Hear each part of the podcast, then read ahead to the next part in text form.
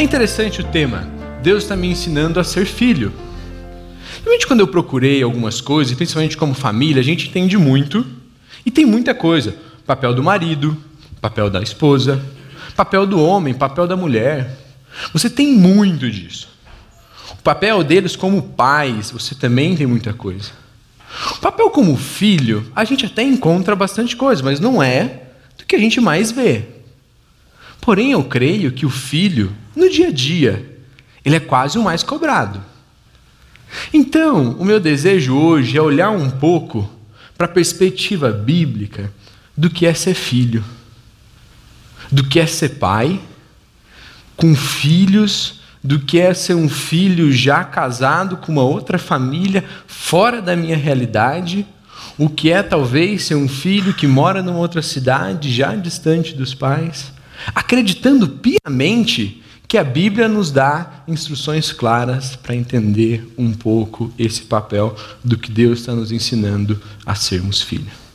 Quando nós pensamos na realidade do século 21, do nosso tempo, talvez você já tenha entendido que há um, uma diminuição desse papel da autoridade, da instituição, de uma forma geral, isso tudo já diminuiu bastante.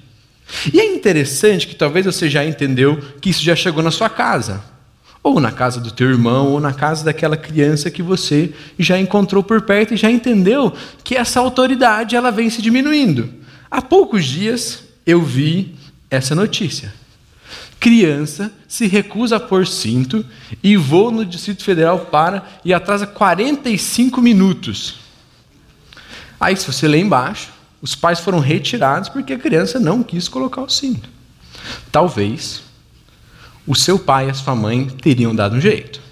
Principalmente você que já está mais experiente um pouco, sabe que seu pai e sua mãe, eles iam por A mais B, você ia entender que melhor era o cinto aqui do que em outro lugar.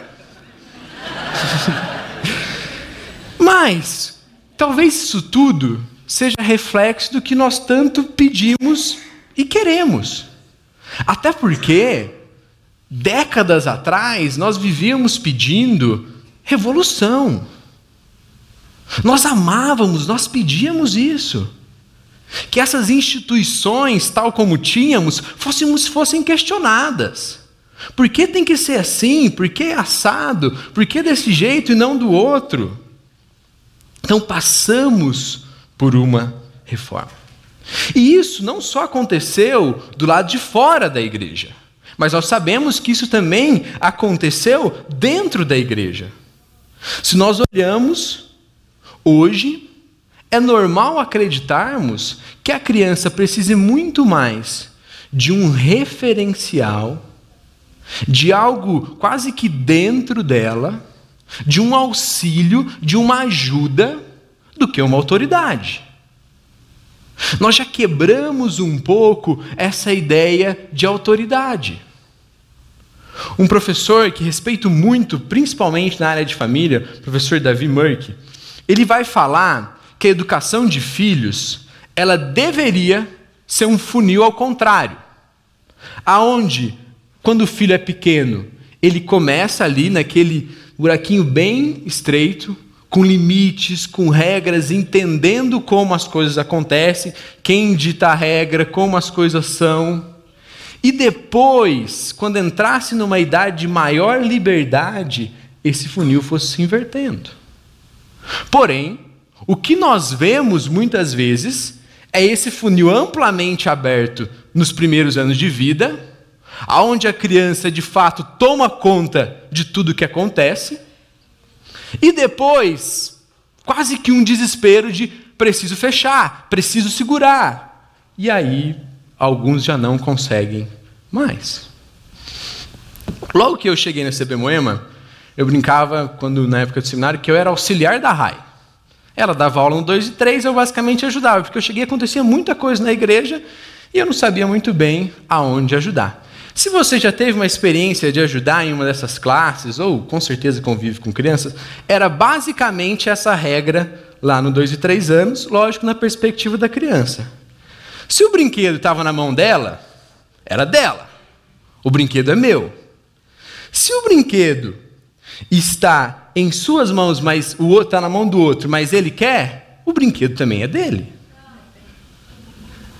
Se o brinquedo estava em suas mãos, mas você deixou cair, é meu. Se eu posso tirar o brinquedo de você, também é meu. Se o brinquedo parece com o meu, aquele que eu tenho em casa, que é bem parecido, ele também é meu. Mas, se está quebrado, é teu. A estultícia está ligada ao coração da criança. Nós vemos isso. Nós vemos que a criança, ela nasce com esse coração inclinado para o mal. Paulo vai falar em Timóteo, quando ele vai retratar um pouco o fim dos tempos e como algumas coisas ter, estariam terríveis, ele, ele disse: Saiba disso, nos últimos dias sobrevirão, sobre, sobrevirão tempos terríveis. Os homens serão egoístas, avarentos, presunçosos, arrogantes, blasfemos, desobedientes aos pais, ingratos, ímpios, sem amor pela família, irreconciliáveis, caluniadores, sem domínio próprio, cruéis, inimigos do bem, desobediência aos pais, ingratidão. Parece que tudo isso é um sinal até do que Paulo colocou de como as coisas estariam nos últimos tempos. Talvez saindo um pouco da nossa realidade, nossa realidade talvez social, a nossa realidade como igreja, pensando talvez até um pouco na realidade infanto-juvenil, nas periferias e no nosso Brasil de uma forma um pouco mais ampla. Acompanhei nessa semana uma entrevista com um dos pré-candidatos ao governo do estado de São Paulo, ele colocava um dado que provavelmente 60% dos, das ocorrências que acontecem com crianças envolvidas, tráfico de droga, facções criminais, essas são abaixo de 16 anos. As ocorrências que acontecem, os mais velhos são muito mais difíceis de, ser, de serem pegos. E essas crianças que estão envolvidas com isso já, elas têm ameaças sobre as suas famílias, sobre elas mesmas, e elas se veem quase numa estrutura difícil de sair.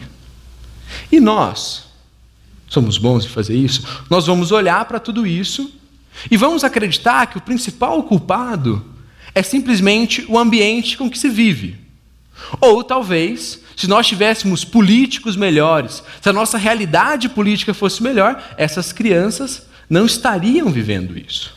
Ok, concordo, há um grande papel, uma grande responsabilidade. Mas eu creio que muitas vezes somos negligentes em também culpar as famílias. E por isso, acho muito bonito, um parênteses aqui, levantar o que tem sido feito no Instituto Muda Brasil. Algumas pessoas aqui da igreja têm disponibilizado, se não me engano, de forma bimestral, algum curso para pais, uma escola de pais, onde os pais podem ir até o instituto um sábado pela manhã e entender um pouco o que é paternidade, o que é maternidade, o que é qual é o meu papel, o que eu preciso para ser o pai e a mãe que Deus espera de mim. E que isso não vai ser terceirizado nem para o governo, nem para a escola, nem para qualquer outra coisa do tipo. E talvez quando nós olhamos para isso, quando nós olharmos, nós teremos duas atitudes que têm muito a ver com o seu perfil talvez uma esperança ou um otimismo que não é realista. Não é simplesmente o momento, isso tudo vai ser diferente, as coisas, quando eles crescerem, tudo vai mudar, eles vão entender e as coisas vão ser diferentes. Ou talvez você seja mais do outro lado, um pessimista de carteirinha. Acabou. Eles serão assim para o resto da vida, coloca um rótulo no seu filho, no seu sobrinho, eles são assim. Eu tinha um tio que era muito característico assim. E, cara, parecia que a gente seria muito pior do que qualquer pessoa, porque simplesmente a gente nasceu antes do que ele. Um primeiro brincava, ainda bem que a gente nasceu na mesma época, que teria que ser amigo mesmo, entendeu? E ele sempre olhava e colocava um rótulo. E quando a gente olha para isso, talvez, ou com certeza, essa não seja a melhor escolha. Talvez a melhor escolha, ou com certeza a melhor escolha, é olhar para uma perspectiva bíblica do que Deus tem para a família. Uma perspectiva bíblica que em Cristo nós podemos restaurar o que é o projeto de Deus para a família.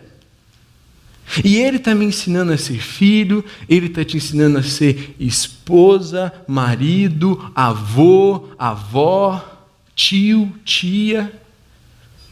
Ele está nos ensinando tudo isso. E através do Evangelho, nós devemos conseguir trazer o valor real para tudo isso. Mas eu sei e que falar de família é algo que mexe com a gente. Talvez até o começo a gente sempre eu, eu tenha colocado com números algumas questões, realidades, uma série de coisas, mas quando nós pensamos em família, o negócio é muito mais emotivo do que isso. Talvez se você pensar no seu pai, quando você vê em filmes, no seu pai, na sua mãe, quando você vê filmes, músicas, esse sentimento, essa relação que nós temos, aonde algum tempo conversava com um adolescente que ele acreditava que o sentimento que ele tinha pelo pai e pela mãe era simplesmente uma imposição social. Sociedade me ensinou a amar papai e mamãe. Se não fosse isso, ele questionando, ele entendeu que talvez seja muito maior do que isso. Então mexe com a gente. A, a Rai, essa semana, está lá no Paraná com a irmã, que nasceu um sobrinho, e isso mexe com todo mundo. Isso mexe com a Rai, longe, com certeza deve mexer com os pais, mexe com os avós.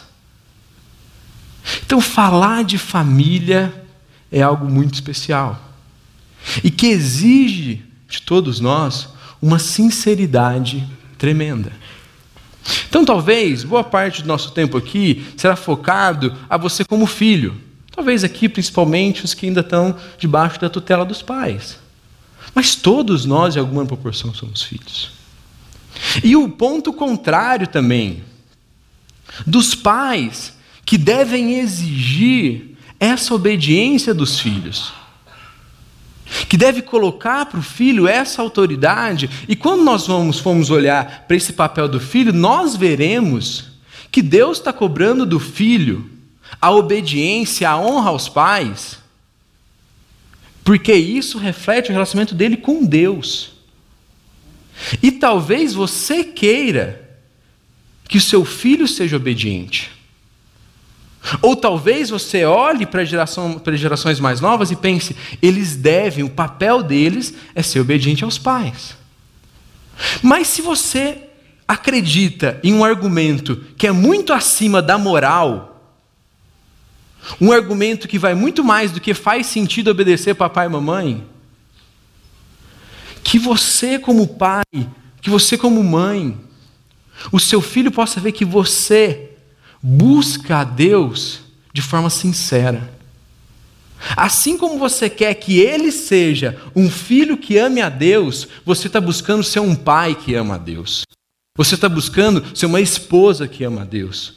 Você está buscando ter um casamento que se comprometa com Cristo. E aí, parece que isso sim faz mais sentido no que a gente vê no texto de hoje. Filhos, obedeçam seus pais no Senhor, pois isso é justo. Honra teu pai e tua mãe. Este é o primeiro mandamento com promessa, para que tudo te corra bem e tenha vida longa sobre a terra. Vamos orar? Senhor, nós te agradecemos, porque quando nós olhamos para tudo isso, nós sabemos que é algo do Senhor. Família é algo do Senhor, Pai. Sabemos que, como várias outras coisas, é algo ameaçado, é algo atacado, mas no Senhor, nós acreditamos que temos condições suficientes, Pai, para viver aquilo que o Senhor tem para as nossas famílias, Pai. Então, meu desejo, Deus, é que o Senhor nos conduza, que o Senhor nos ajude, Deus, a entendermos de forma clara e detalhada, Deus, essa obediência que o Senhor exige, Pai. Nos ajude, adiante de Ti, sermos filhos, termos uma família que vive o que o Senhor tem para nós. É o que nós pedimos em Cristo. Amém. Olhando um pouquinho, essa palavra filho, ela está um tanto quanto genérica. Paulo não faz uma questão de especificar a idade, o momento de vida que esses filhos deveriam estar. Porém, nós acreditamos que faz muito sentido que ainda seja principalmente nessa primeira tutela dos pais. Aqueles que ainda dependem do auxílio dos, dos pais para a sobrevivência. Porém, alguns princípios, nós já sabemos disso, extravasam todos os momentos da vida. E vamos entender um pouquinho mais disso quando chegar nessa questão de honra. E essa palavra obedeçam não é algo simplesmente de uma atitude. Não é algo simplesmente que eu olhe e falo, olha, obedeci, fui e fiz. Mas é quase como você se colocar debaixo da voz. Você se colocar sob essa autoridade que Deus colocou sobre você. Você aceitar, você respeitar, você honrar. E agora aqui específico, jovens, adolescentes, pré-adolescentes que hoje estão aqui também, quando nós olhamos essa questão de autoridade, de obediência, a nossa ideia é punitiva. Logo, se eu obedeço, eu estou sendo punido. A obediência, principalmente nesse relacionamento familiar, parece algo muito estranho quando pensamos assim. Porém, quando eu olho para a figura do Salmo 23, um salmo tão querido por todos nós, e eu vejo a figura do pastor que cuida da ovelha, que enxerga mal, que não consegue beber água corrente, que se perde, que não tem como se defender, parece que eu consigo compreender um pouco melhor essa obediência. Os pais são instrumentos que Deus colocou nas nossas vidas para nos ajudar a passar por esse vale da sombra da morte usando o exemplo do salmista, nos salmos referindo a Deus e a ovelha. Mas esse obedeçam está ligado a uma inclinação do seu coração e que tem a ver com uma proteção a você e não uma punição que Deus colocou sobre a sua vida. E é interessante que Paulo não coloca isso agora aqui e vai embora. Filhos obedeçam aos pais, pronto, acabou. Mas ele decide dar motivos, razões pela qual nós devemos ser obedientes aos nossos pais. Obedeçam aos pais no Senhor. É interessante que Paulo está escrevendo a uma igreja onde as pessoas já conheciam a Cristo. Então ele está escrevendo para uma realidade familiar onde as pessoas conheciam, temiam e se relacionavam com Cristo. Então essa autoridade, ela está sendo adquirida também pelo relacionamento com Cristo. Filhos, obedeçam seus pais no Senhor. Eu me lembro, e acho que a gente não tem tantas realidades assim no nosso meio, mas eu lidava um pouco com isso na minha casa. Os meus pais não eram cristãos. E eu tinha que lidar com isso sobre quando que a minha obediência aos meus pais iria desagradar alguma coisa a Deus. E graças a Deus, quase não passei por isso. Mas obedeça aos seus pais no Senhor.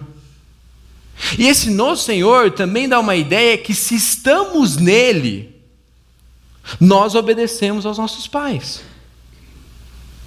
E aqui, outra coisa muito rica, se você, como pai, como filho, como esposa, como alguém que, que já entendeu um pouco da Bíblia, se você tentar viver isso longe, a par da perspectiva de Deus, será enlouquecedor. Então, filho, sabe que tudo começa no Senhor. A sua obediência é um reflexo do seu relacionamento com Cristo. Se você o teme, se você se relaciona com Ele, logo você busca essa obediência. Mas se você não tem buscado ao Senhor, se você não o considera como o seu Salvador, como alguém que de fato tem para a sua vida hoje respostas, soluções, de novo, será enlouquecedor tentar viver tudo isso. Porque nós sabemos que de fato é uma tremenda luta. Então saiba que obediência aos pais, um relacionamento correto, honesto com eles, é algo que você encontra no Senhor. E é o que você faz refletindo o que você aprende dele. Mas é muito interessante que o texto não para. Então, filhos, obedeçam seus pais no Senhor, pois é justo. Mas essa ideia de justiça é algo normal. Você não precisa vir à igreja para ouvir que talvez tenha que obedecer seus pais. Isso é uma ideia amplamente divulgada. Qualquer sociedade, ela encontra esse referencial. Esse referencial de obediência, de honra, esse referencial do pai para o filho, nós encontramos isso amplamente. Em diversas religiões. Conversava um pouco com o Nomoto, antes de conversar com o Nomoto, estudando um pouco, disseram que a cultura oriental é muito rica com isso. E acredito que ela seja tem um referencial mais forte do que o nosso. Mas o Nomoto também diz que isso tem se perdido um pouco também na realidade oriental. Mas isso, de novo, é algo amplamente divulgado. Mas por que é justo? É justo porque o pai e a mãe te sustentam. É justo porque Deus deu essa autoridade a eles. É justo, e aqui, com certeza, por mais que eu tentasse, eu jamais conseguiria expressar o que um pai passa. Com os sonhos, com os desejos, com os anseios, com a angústia, com as noites. Primeiro, conversava com uma mãe que teve filho há pouco tempo e conversando um pouco com ela, falava assim: Fê, junto com o nascimento do filho, parece que vem um sentimento de culpa. Parece que vem um sentimento de, poxa, eu estou fazendo algo errado, será que está faltando alguma coisa? Será que está certo? Será que está errado? E ali na, na maternidade o bebê chorava, e agora o que fazer? Não sei o que é. Chegou a enfermeira descobriu que a fralda estava suja. Para a mãe, isso foi a pior coisa do mundo. Eu não sou a mãe que deveria ser, eu não sou o pai que eu deveria ser. Então, antes de você agora aqui estar tá grande, já sabe o que se vestir, já sabe o que, o que você quer fazer. Antes de tudo isso, você teve essa tutela, esse cuidado, independentemente do seu momento de vida. Por isso é justo essa obediência aos pais. Por isso faz sentido. Dizem que aos 15, aos 17, é mais difícil compreender a sabedoria, é mais difícil compreender o cuidado, é mais difícil compreender a proteção que os pais têm conosco. Mas com certeza, ou você passou por isso, ou você ainda vai passar. Aos 25, 26, talvez um pouco antes, um pouco depois, compreendeu o quão sábio e cuidadoso os seus pais foram ou são com você. Então é justo, faz sentido toda essa obediência, é algo que de fato agrada a Deus. Filhos, obedeçam no Senhor, isso é justo.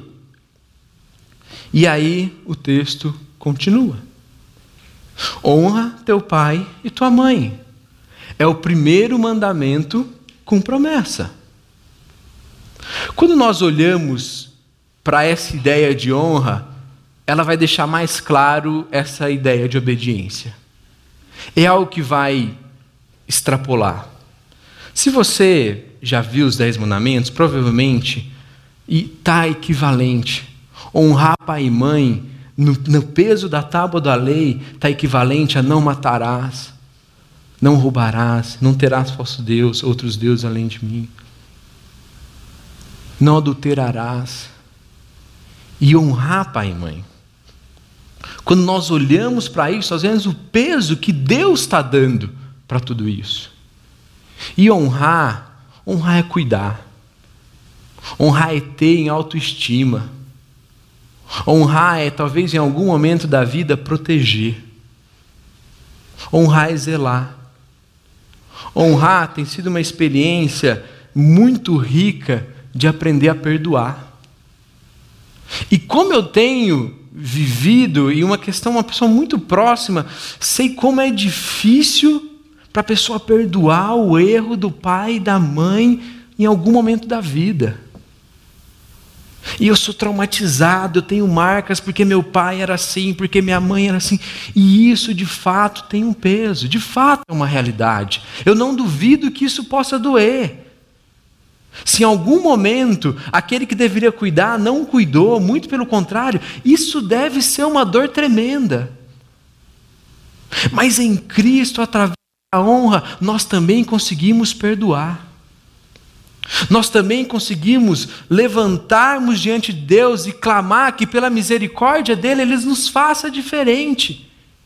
E que a gente não fique caminhando com rancor, com peso sobre as nossas costas, e que a gente acabe transmitindo ou repetindo isso quando chegar a nossa vez. Como já disse o poeta, o que nós seremos quando crescermos é algo muito parecido com o que os nossos pais foram. Então, honrar traz um sentido muito amplo de cuidar, de proteger, de amar, de extrapolar os sentimentos comuns, o limite que talvez você foi até hoje. Honra teu pai e tua mãe. Na escola, fale bem deles. Não pegue os seus amigos para ficar falando mal do teu pai e da tua mãe. Olhe para a tua perspectiva do passado e tente exaltar aquilo que Deus usou na sua vida. E esse primeiro mandamento com promessa, uma promessa lá no Antigo Testamento ligada à prosperidade. Uma prosperidade que no Antigo Testamento tinha muito a ver com terra, com posse, com permanência.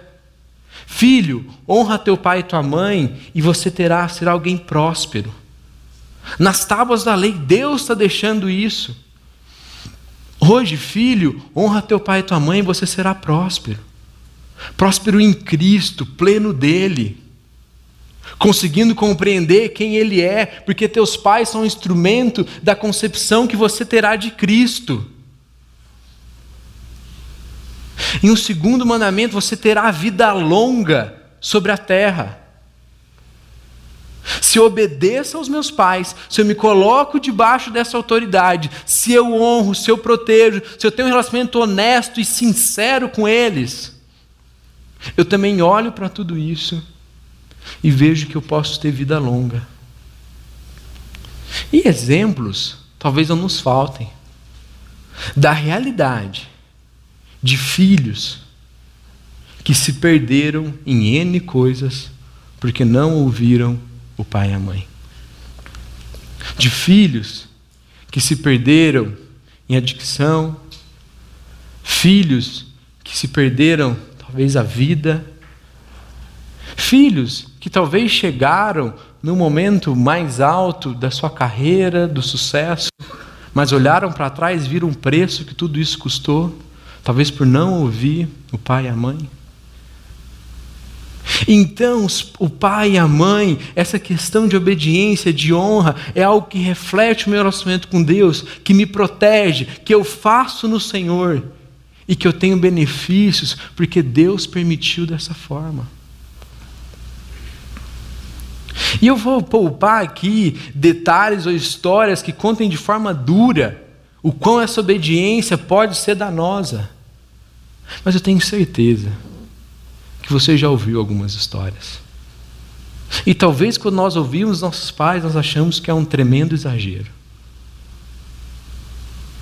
Mas o fato é, e quanto mais caminharmos, teremos que ver isso, que diante de nós sempre está a nossa escolha diante de Deus, quando eu me olho no espelho, quando eu levanto, de quem eu quero ser. E o maior interessado que você seja algo diante de Deus, primeiramente é Deus, depois é você.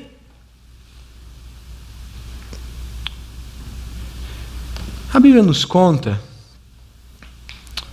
dois exemplos.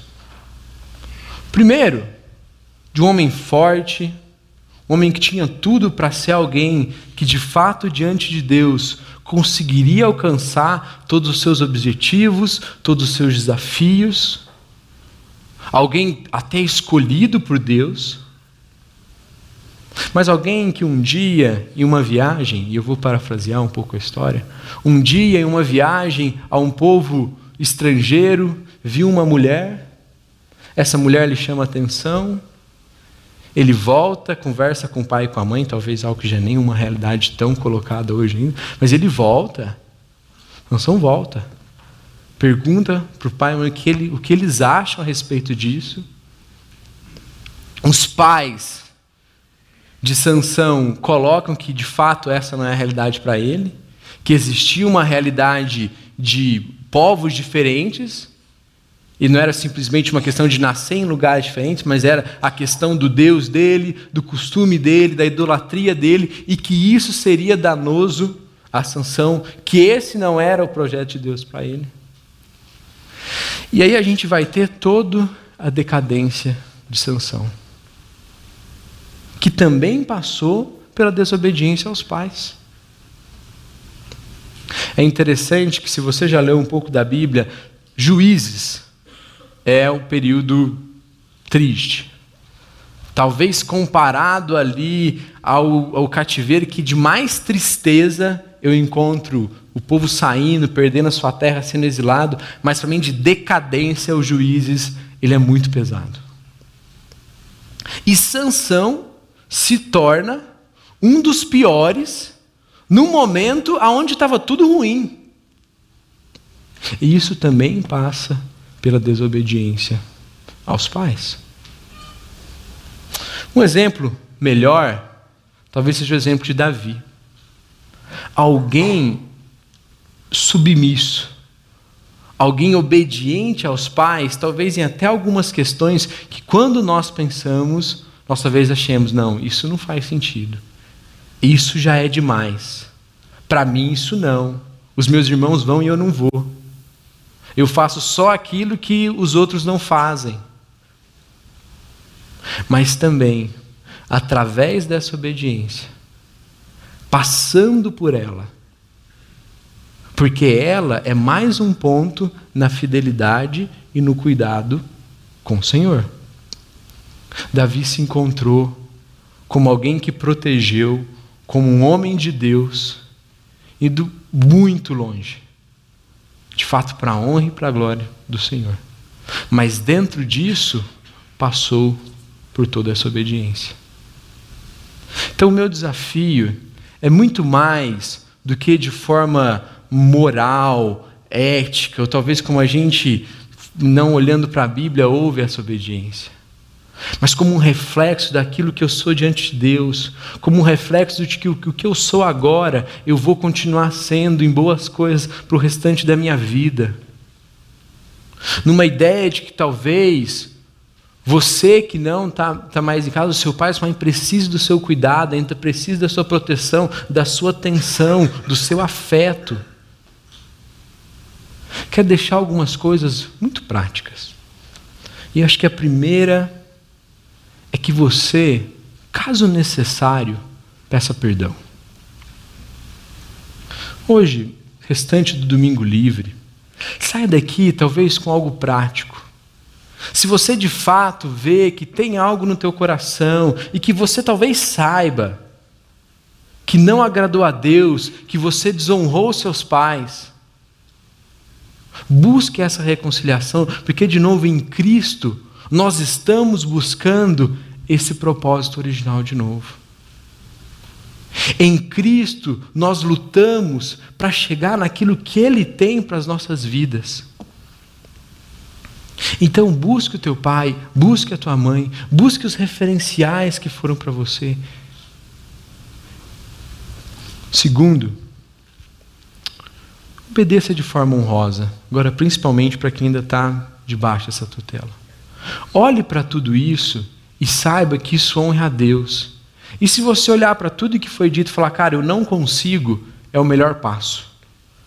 Porque de fato, como eu disse no começo, Cristo em nós nos ajudará a viver toda essa realidade.